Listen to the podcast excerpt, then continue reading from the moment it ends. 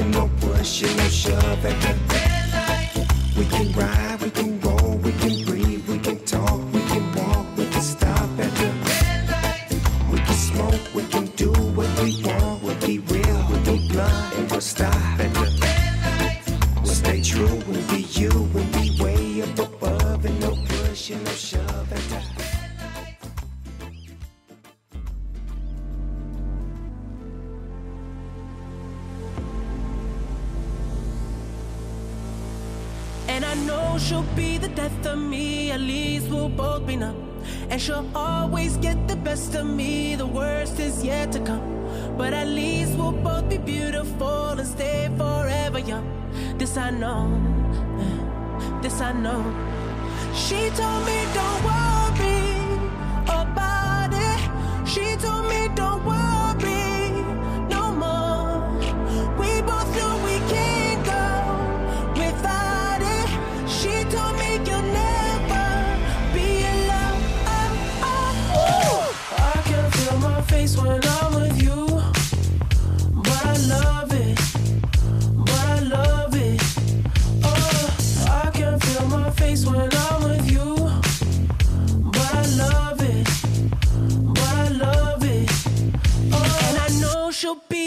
both of me, at least we'll both be numb.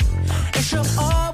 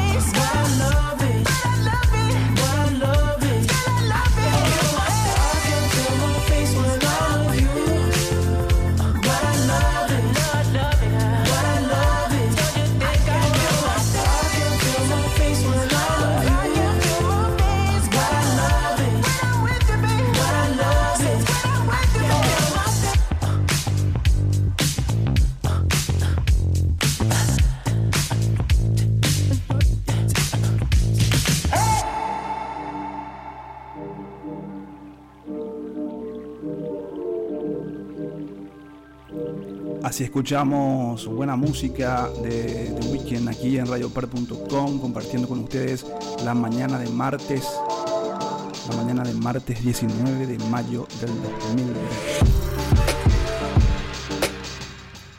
Estábamos conversando, perdón, perdón, saltó demasiado. Estábamos conversando con todos ustedes, contigo que estás ahí escuchando en la soledad de tu escritorio trabajando distanciado socialmente eh, de tus, de tus amigos, de tus compañeros de trabajo, de tus compañeros de estudio, etc.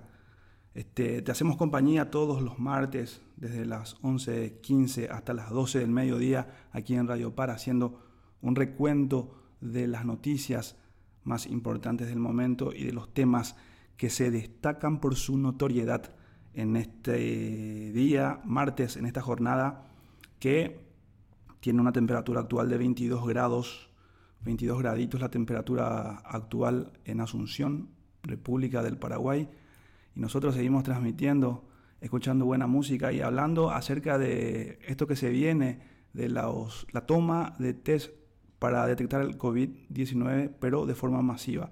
Así lo anunciaba Guillermo Sequera hace unos días en, en una entrevista radial que tuvo en Radio 1000 y queríamos preguntarnos, en realidad quería yo preguntarle a alguien que sepa de estas cuestiones, este, qué piensa acerca de la legalidad o no de este asunto.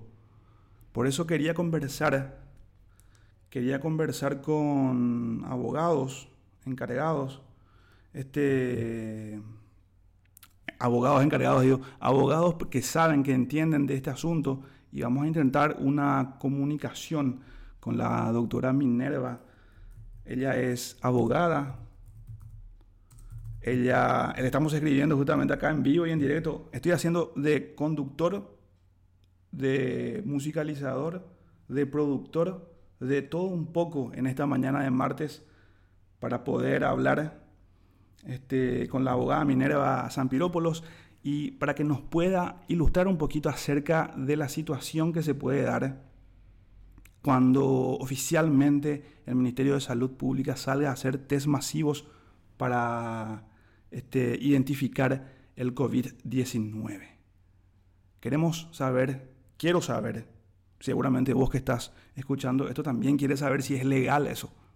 Queremos saber, nadie explica la legalidad, nadie explica el alcance de la ley, nadie la, explica correctamente todas las atribuciones que tiene el alcance del código sanitario.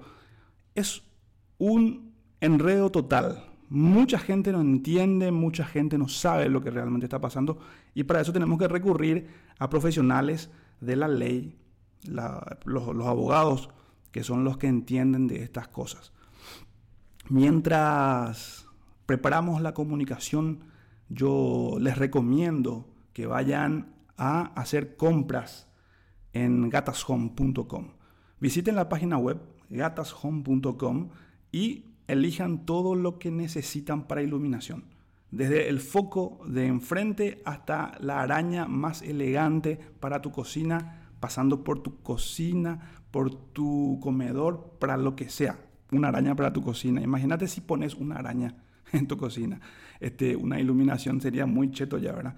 Pero bueno, todo eso puedes encontrar en gatashome.com, visitando ese lugar tan agradable que está sobre la avenida Eusebio Ayala, casi Morquio, 1336, ahí atendido por su propio dueño, Halal Mohamed Gatas, que te va a guiar seguramente para comprar lo mejor en iluminación. Lo mejor, desde iluminación solar, iluminación LED, todo lo que sea que te pueda ayudar a ahorrar y tener una excelente iluminación, lo vas a encontrar en gatashome.com. Bueno, después del chivo comercial, se viene seguramente la conversación con la doctora Minerva. Estamos esperando la comunicación. Eh, cuesta un poquito a veces hacer producción así en vivo, en directo, en un programa de radio. Pero vamos a intentar hablar de esta cuestión, este, de esta cuestión que está ahí dando vueltas en el mundo, que es el COVID, y de todo el alcance que tiene la toma de, de, de test masivos, etcétera, etcétera. Este, por eso quería hablar con la doctora Minera. Pero vamos a escuchar un poquito de música. Vamos a escuchar un poco de música y luego venimos ya seguramente con la entrevista a la doctora Minera Zampirópolos, que nos va a hablar un poquito acerca del alcance de la ley, de lo que puede llegar a ser esta toma masiva de test COVID-19 en Paraguay. Vamos a escuchar a Nirvana haciendo Smell Like Teen Spirit aquí en la mañana de martes y ya volvemos con la entrevista seguramente.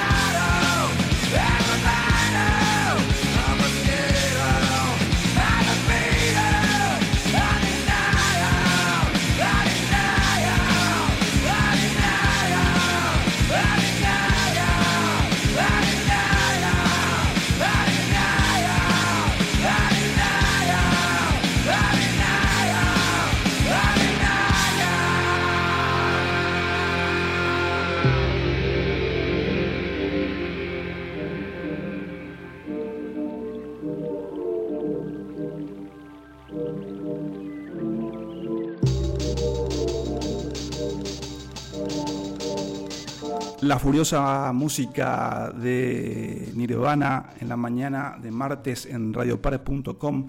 Estamos en búsqueda de la entrevista con la doctora Sampirópolos en esta mañana. Vamos a intentar un poquito ahora la llamada, a ver si nos puede contestar y así conversamos un poco con ella acerca del el alcance que puede tener esto que pretende hacer el Ministerio de Educación, perdón, el Ministerio de Salud, Educación. Educación digo porque después voy a conversar con el profesor Borja acerca de un tema interesante también de educación, por eso lo tenía en la mente.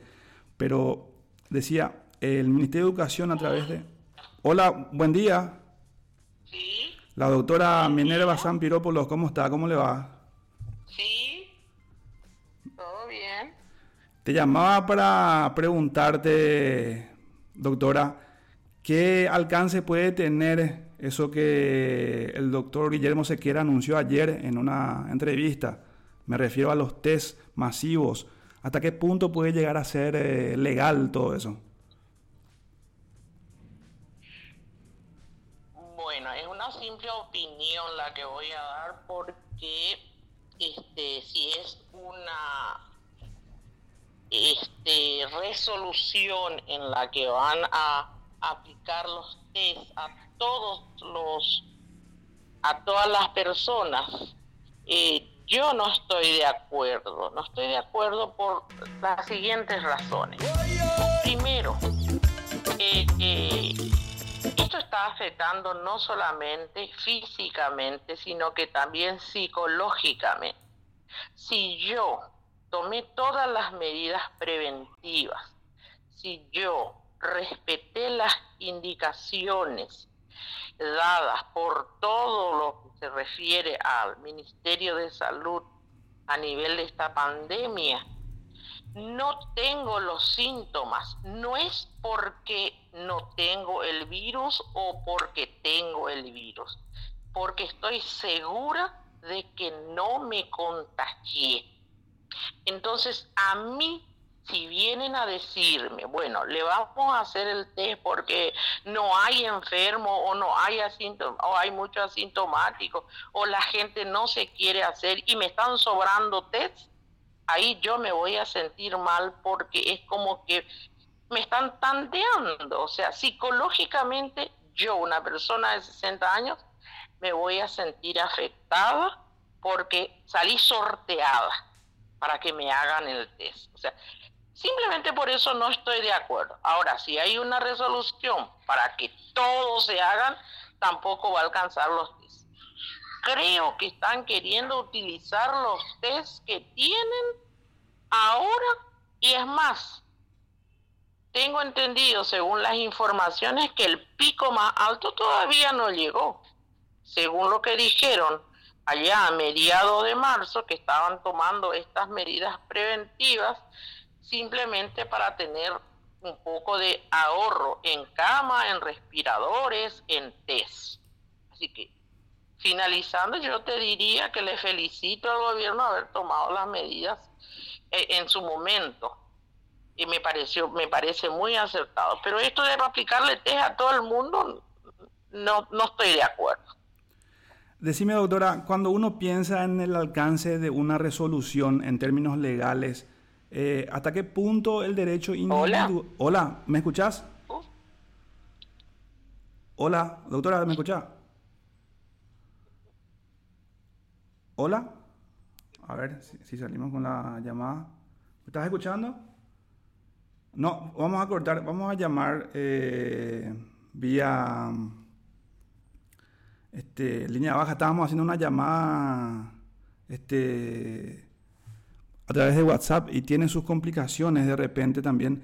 Bueno, y eh, como decía la doctora, es una cuestión personal. Es decir, todo pasa por eh, la libertad que tenga cada uno de decidir hacer, hacer o no el test, ¿verdad?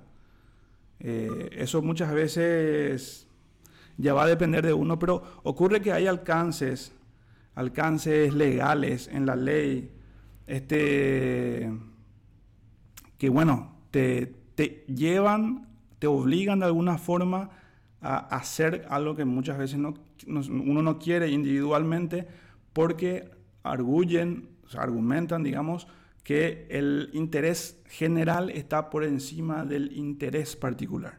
Es decir, si vos no te haces el test, podés ser una persona completamente, completamente irresponsable, completamente irresponsable que, bueno, este, no está poniendo en riesgo de alguna forma eh, la, la estabilidad de, la- de la sociedad, de la comunidad a la que pertenece. Entonces, hay una cuestión legal ahí, eh, un peso y contrapeso que hay que mantener en este asunto de, mm, del alcance legal, digamos, ¿no? que, que tiene el, el tema de la legislación en épocas de medidas sanitarias como la, esta pandemia. Doctora, ¿me escuchás? Nada, estaba diciendo nada más, estaba hablando, se cortó la llamada. A veces cuesta un poquito hacer ese contacto a través de WhatsApp acá, porque nuestro internet, nuestro bendito servicio casi monopólico de internet, no nos permite tener una buena conexión, ¿verdad? Pero por eso te Sí. llamo de vuelta y decía... ¿Escuchó la respuesta o no? Sí, por supuesto, se escuchó y escuchó la audiencia también. Y justamente a eso iba, eh, usted dijo que era una opinión personal suya. Ahora bien, en caso de que esto se, nor- se normalice, se le- digamos que tenga una ley como el Código Sanitario que ampare al Estado como brazo ejecutor de la salud en nuestro país a tomar, digamos, obligatoriamente los test. ¿Qué ocurriría en ese caso? Si esto se vuelve, se confirma que es obligatorio y que van a comenzar primeramente por los entes públicos y que aquella persona que se niegue podría recibir alguna sanción. ¿Eso puede llegar a ocurrir? Y podría llegar a ocurrir, pero ahí va a pasar lo siguiente. Este, yo no creo que tengan la reserva de test para todo, todos los funcionarios públicos. O sea que va a ser otra vez eh, al azar, ¿verdad? La persona que salga sorteada es la que va a ser eh, testeada y la que no, bueno. Y este, si se si hay una un respaldo legal, pero desde luego que no podemos este, negarnos a eso, ¿verdad? Porque sí que quieren precautelar también desde, el punto de vista que el gobierno está haciendo bien las cosas, respaldarse con una ley estaría este, este, haciendo mejor todavía las cosas. Desde ese punto de vista no, sería imposible negarse a hacer, pero no va a ser, tengo mis dudas con respecto a que va a ser para todo el mundo, para todos los funcionarios públicos. Excelente. Eh, clarifica muchísimo el panorama porque hay mucha gente que se pregunta eso, ¿verdad? Y entonces a veces entras en pánico y como vos dijiste, es una cuestión psicológica todo esto también a la postre, ¿verdad? Porque juega eh, lo psicológico sobre lo físico y bueno, se desestabiliza un poquito, pero queda un poco más claro que en el caso de que se haga, digamos, oficial, tampoco se le van a hacer a los 7 millones de habitantes porque no, mm, seguramente no vamos a alcanzar esa cantidad de test. Y si se hace que sea bien legal, ¿verdad? ¿Sí? Sí, ¿verdad? ¿Me escuchás? Y ahora, de nuevo. Nada, que te decía que eh, para que esto se haga bien y que sea bien legal, eh, como vienen haciendo bien las cosas, ahora estaría bueno que se respalden en, un, en una ley o en un, digamos, una resolución también, en el caso de que se haga para todos los funcionarios públicos, por ejemplo. Sí, así como, el gobierno decretó que se tomen las medidas preventivas. El mundo está utilizando el lema quédate en casa y hay necesidad extrema salir. Si te lavas las manos, si usas las mascarillas, si evitas acercarte a personas este, contagiadas, está demostrado eso que acá en Paraguay por lo menos la mayor parte de los eh, de los, contagiados son los que vinieron del exterior y los que tuvieron contacto con ellos, ¿verdad? Entonces, si se respetan todas esas medidas, si se eh, eh, lleva a cabo todo eh, 100% se cumple con el lema quédate en casa, este, y si hay también este, de repente sospechas, porque el hecho de ponerse entre funcionarios públicos, nosotros tenemos ciertas costumbres que no vamos a poder evitar. A veces tenemos que acercarnos para hablar, a veces queremos pasarnos la mano, este, por más que reaccionemos ya es tarde. Eh, sí, respaldado con una con un decreto, esto va a tener que ser útil. Desde luego que va a ser para algunos. Y después que también tenemos que cambiar nuestra mentalidad de que si eh, yo tengo los síntomas, tengo que llamar y pedir que me vengan a hacer el test porque este eh, esa es la parte que debemos nosotros eh, concienciarnos, concientizarnos de que necesitamos comunicar de Forma que parte- tenemos los síntomas. Claro, forma parte de la responsabilidad de cada ciudadano ya, ¿verdad? Hay que ser responsable Esa para... es la responsabilidad. Tiene razón, joven. Muy bien, muchas gracias doctora por la comunicación, muy amable, muy gentil en esta mañana por atendernos. Seguramente vamos a estar en contacto más adelante para conversar acerca de otros temas. Muchas gracias, buen resto de jornada y sigamos cuidándonos, que esto está demostrado, que el Paraguay está haciendo bien las cosas. Sí, así mismo. Muchas gracias, hasta luego. Adiós, hasta Muy bien, así hablábamos con la doctora Minerva Zampirópolos, aclarando un poquito lo que viene respecto a la vacunación masiva que pretende hacer el Ministerio de Salud Pública. Ella no cree que sea para todo el mundo, es decir, para los 7 millones de habitantes en Paraguay, pero este, sí se hace que se haga eh, dentro del marco legal y que esté bien estipulado todo para que se pueda hacer la mayor cantidad posible de test y que todo aquel que sienta especialmente algún síntoma tenga la responsabilidad de informar y hacerse el test lo más rápido posible para poder evitar así que circule comunitariamente este, este virus, el virus del COVID-19, que vino a cambiar toda la cuestión, vino a cambiar un montón de cosas y justamente la forma en la que el mundo se comporta en este momento está cambiando. Cambió la forma de trabajar, cambió la forma de estudiar, especialmente estudiar, y de cambió todo. Ahora tenemos un sistema diferente de comunicación prácticamente basado en los eh, anales virtuales. Así que hay que comenzar a analizar un poquito cómo se viene para las futuras generaciones el estudio, por ejemplo. Si se va a seguir, obviamente nunca, o sea, no, no creo que podamos seguir estando eh, todo el tiempo en cuarentena. Es decir, en algún momento dado tiene que acabar la cuarentena y seguramente va a volver progresivamente el estudio, eh, especialmente los colegios, las universidades. Entonces, también hay que analizar eso por un lado y por otra parte hay que pensar un poquito cómo viene la mano con el estudio a través de Internet. Es decir, si va a haber un cambio, si este cambio que se está dando ahora ya va a ser, ya digamos, instaurado oficialmente y va a seguir ya como una normalidad dentro del estudio, eh, ya sea en el colegio o en la facultad, este, lo de estudiar online, digo, ¿verdad? Si se va a normalizar ya esto o si va a cambiar.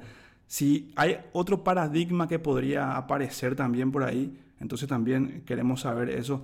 Por eso le vamos a llamar al profesor Borja Ormazábal. Vamos a intentar una comunicación con el profe. Él es español, está trabajando acá en nuestro país hace un tiempo largo y tiene mucha experiencia en lo que es eh, la educación, especialmente la educación universitaria. Por eso este, el profe Borja podría, el profesor Borja, digo, podría darnos un poquito de, de, luz acerca de qué es lo que viene, qué es lo que se viene a nivel, a nivel universitario después de esta pandemia. Vamos a intentar la comunicación. Profesor Borja, buen día, ¿cómo está? Sí, hola, buenos días, ¿cómo estáis? Profesor, ¿cómo te va? Un gusto saludarte en esta mañana de martes. Estamos hablando, estoy hablando yo, me hago la pregunta este, acerca de cómo viene la mano con la educación a nivel virtual.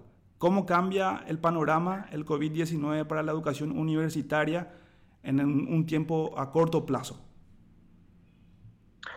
Bueno, en el corto plazo ya está cambiando de una manera radical en el sentido que, bueno, eh, desde hace tiempo ya se venía hablando que, que el futuro era y parcialmente el presente la educación a distancia, ¿no? La e-learning o educación electrónica, se conoce de muchas maneras, y ahora es lo que tenemos, es la única educación posible de momento, ¿no? En el corto plazo, que es la, la educación a distancia y pues nos estamos encontrando con muchos desafíos, básicamente un tema de equipos tecnológicos asequibles para todo el mundo, que no todo el mundo los tiene, y de formación del profesorado, básicamente, que hace que esta rápida y brusca transición a la que nos hemos visto abocados pues esté siendo un poco difícil, ¿verdad?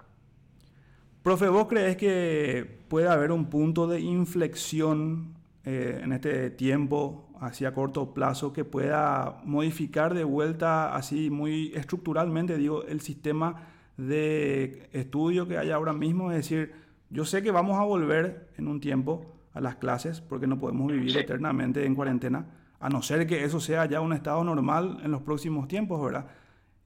O sea, A ver, sí, eh, a ver, yo creo que vamos a volver, sin duda. Eh, la pregunta clave es el tiempo que vamos a tardar en volver y si vamos a retomar el modo de dar las clases exactamente igual. Yo creo que probablemente exactamente igual no, pero va a ser muy parecido. O sea, yo creo que todo esto pasará, que el virus al final quedará como una especie de gripe crónica y volveremos eh, a la manera tradicional de dar las clases, ¿no? que normalmente era presencial.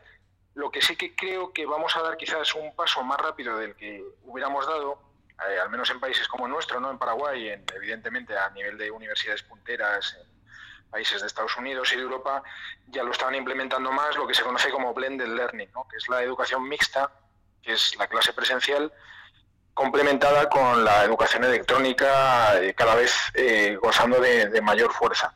Entonces, yo creo que vamos a atender a ese modelo. Vamos a volver porque, sobre todo, a ver, eh, pese a- hay muchos defensores de la educación electrónica y, a ver, yo no soy de los detractores, pero yo pienso que hay cosas que solo da la presencialidad, el mirar a la cara a un alumno, saber si lo ha entendido o no, el poder hacer un debate, todas esas cosas en la experiencia que nos han dado estas semanas, ¿no? Al menos yo con mi, con mi materia, eh, con la educación a distancia es muy difícil.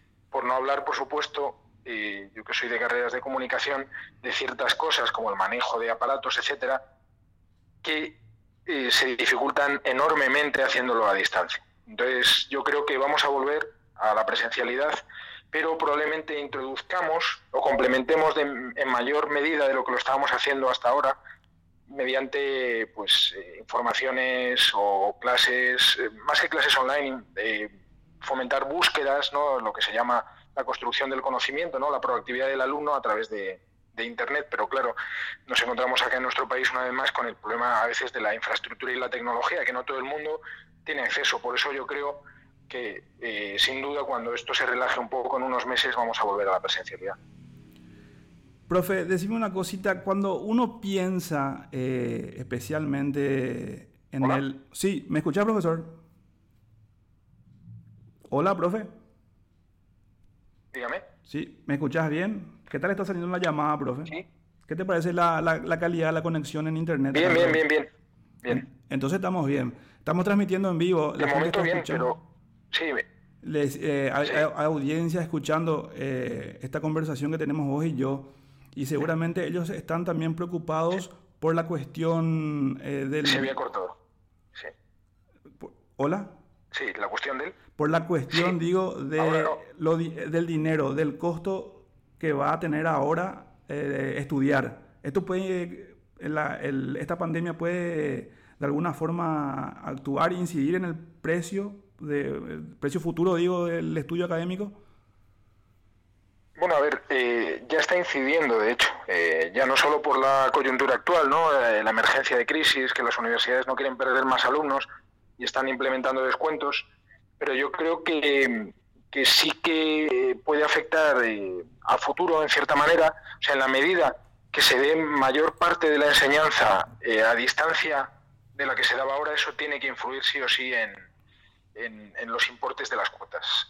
¿En qué sentido lo digo? O sea, en el sentido de que debería bajar algo eh, favoreciendo de esa manera al alumno. ¿Por qué? Porque evidentemente si los alumnos eh, dejan de ir o van menos a, las universidades, a, la- a los edificios, hay una serie de costes fijos, ¿no? como viene siendo luz, eh, etcétera, eh, por ejemplo, desplazamiento de los profesores allá, que eso pues hará que sea más barato. Debería ser así, quizás debería ser así. El problema que puede ocurrir, pues bueno, el problema que puede ocurrir que quizás, eh, ojalá me equivoque, pero desde las direcciones de algunas instituciones superiores intenten, como se dice en mi tierra, eh, pues a río revuelto ganancia de pescadores, incrementar sus beneficios. Entonces, pudiera ser que siguieran los precios igual. Yo creo que algo deberían bajar. ¿Qué otro problema tiene esto? Eh, y lo digo porque lo sufrido en mis propias carnes. O sea, el profesor eh, trabaja, yo diría, igual, si no más. Eh, para preparar bien preparada una clase online, digo bien preparada, hay algunos que no lo hacen, entonces en ese sentido lleva una preparación muy escasa, pero lleva casi más tiempo.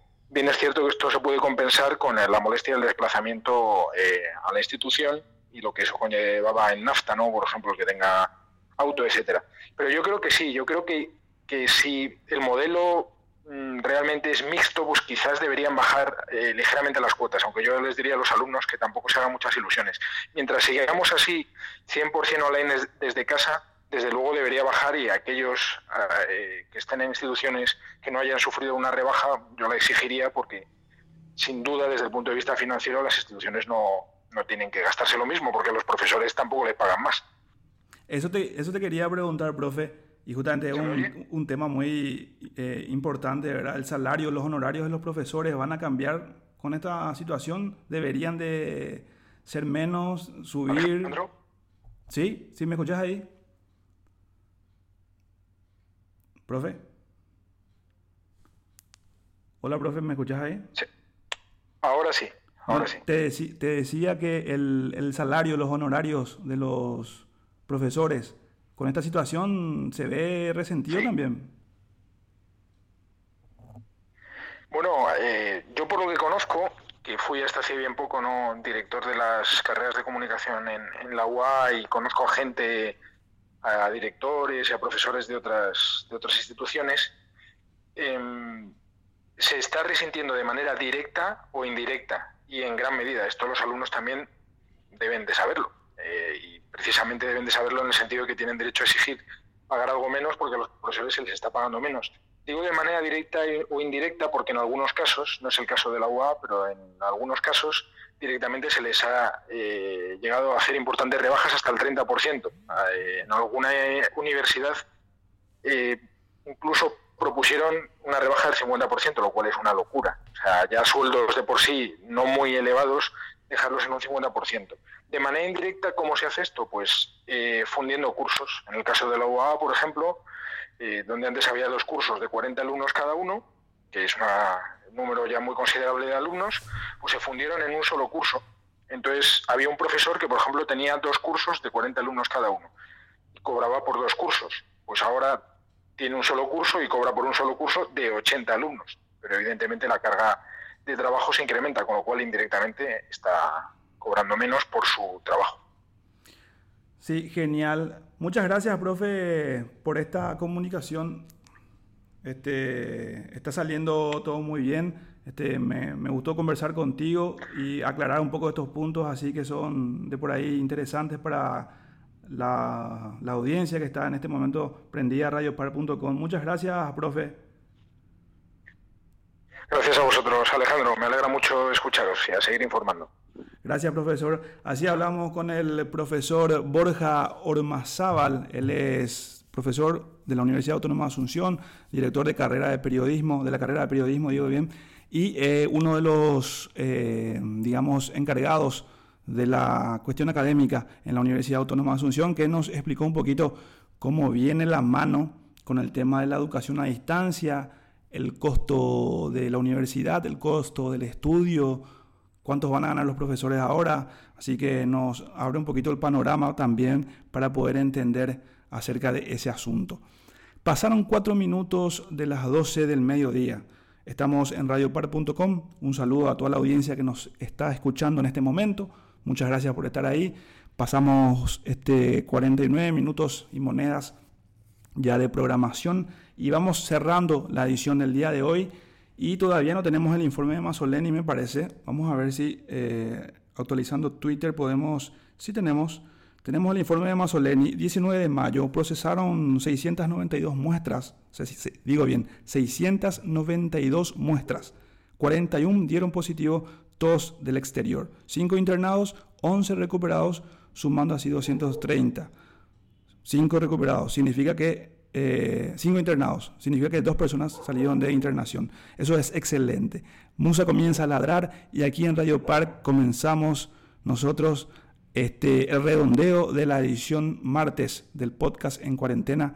Mi nombre es Alejandro Amarilla. Gracias por estar ahí. Escuchar, eh, escuchaste buena información, escuchaste buena música. Si te gustó, te esperamos nuevamente el próximo martes para saber un poquito más acerca de lo que está pasando en el país y el mundo con el tema del COVID y los temas de actualidad que seguramente van a ir surgiendo ahí por el camino. Gracias a las personas que están escuchando. Les invito a que sigan compartiendo el contenido de Radio Par en las redes sociales. Nos pueden encontrar como radiopar.com en Facebook, en Instagram. Y compartan, lean. Hay artículos interesantísimos que están dando vuelta ahí por la red, eh, iluminando un poquito también a aquellos que lo van leyendo. Gracias por todo. Nos encontramos el próximo martes fue un gusto compartir con ustedes la verdad el día de hoy. Vamos a escuchar más música aquí en Radio Par. Suena buena música, Habits to Love aquí en Radio Par, cerrando la edición martes de podcast en cuarentena. Chao.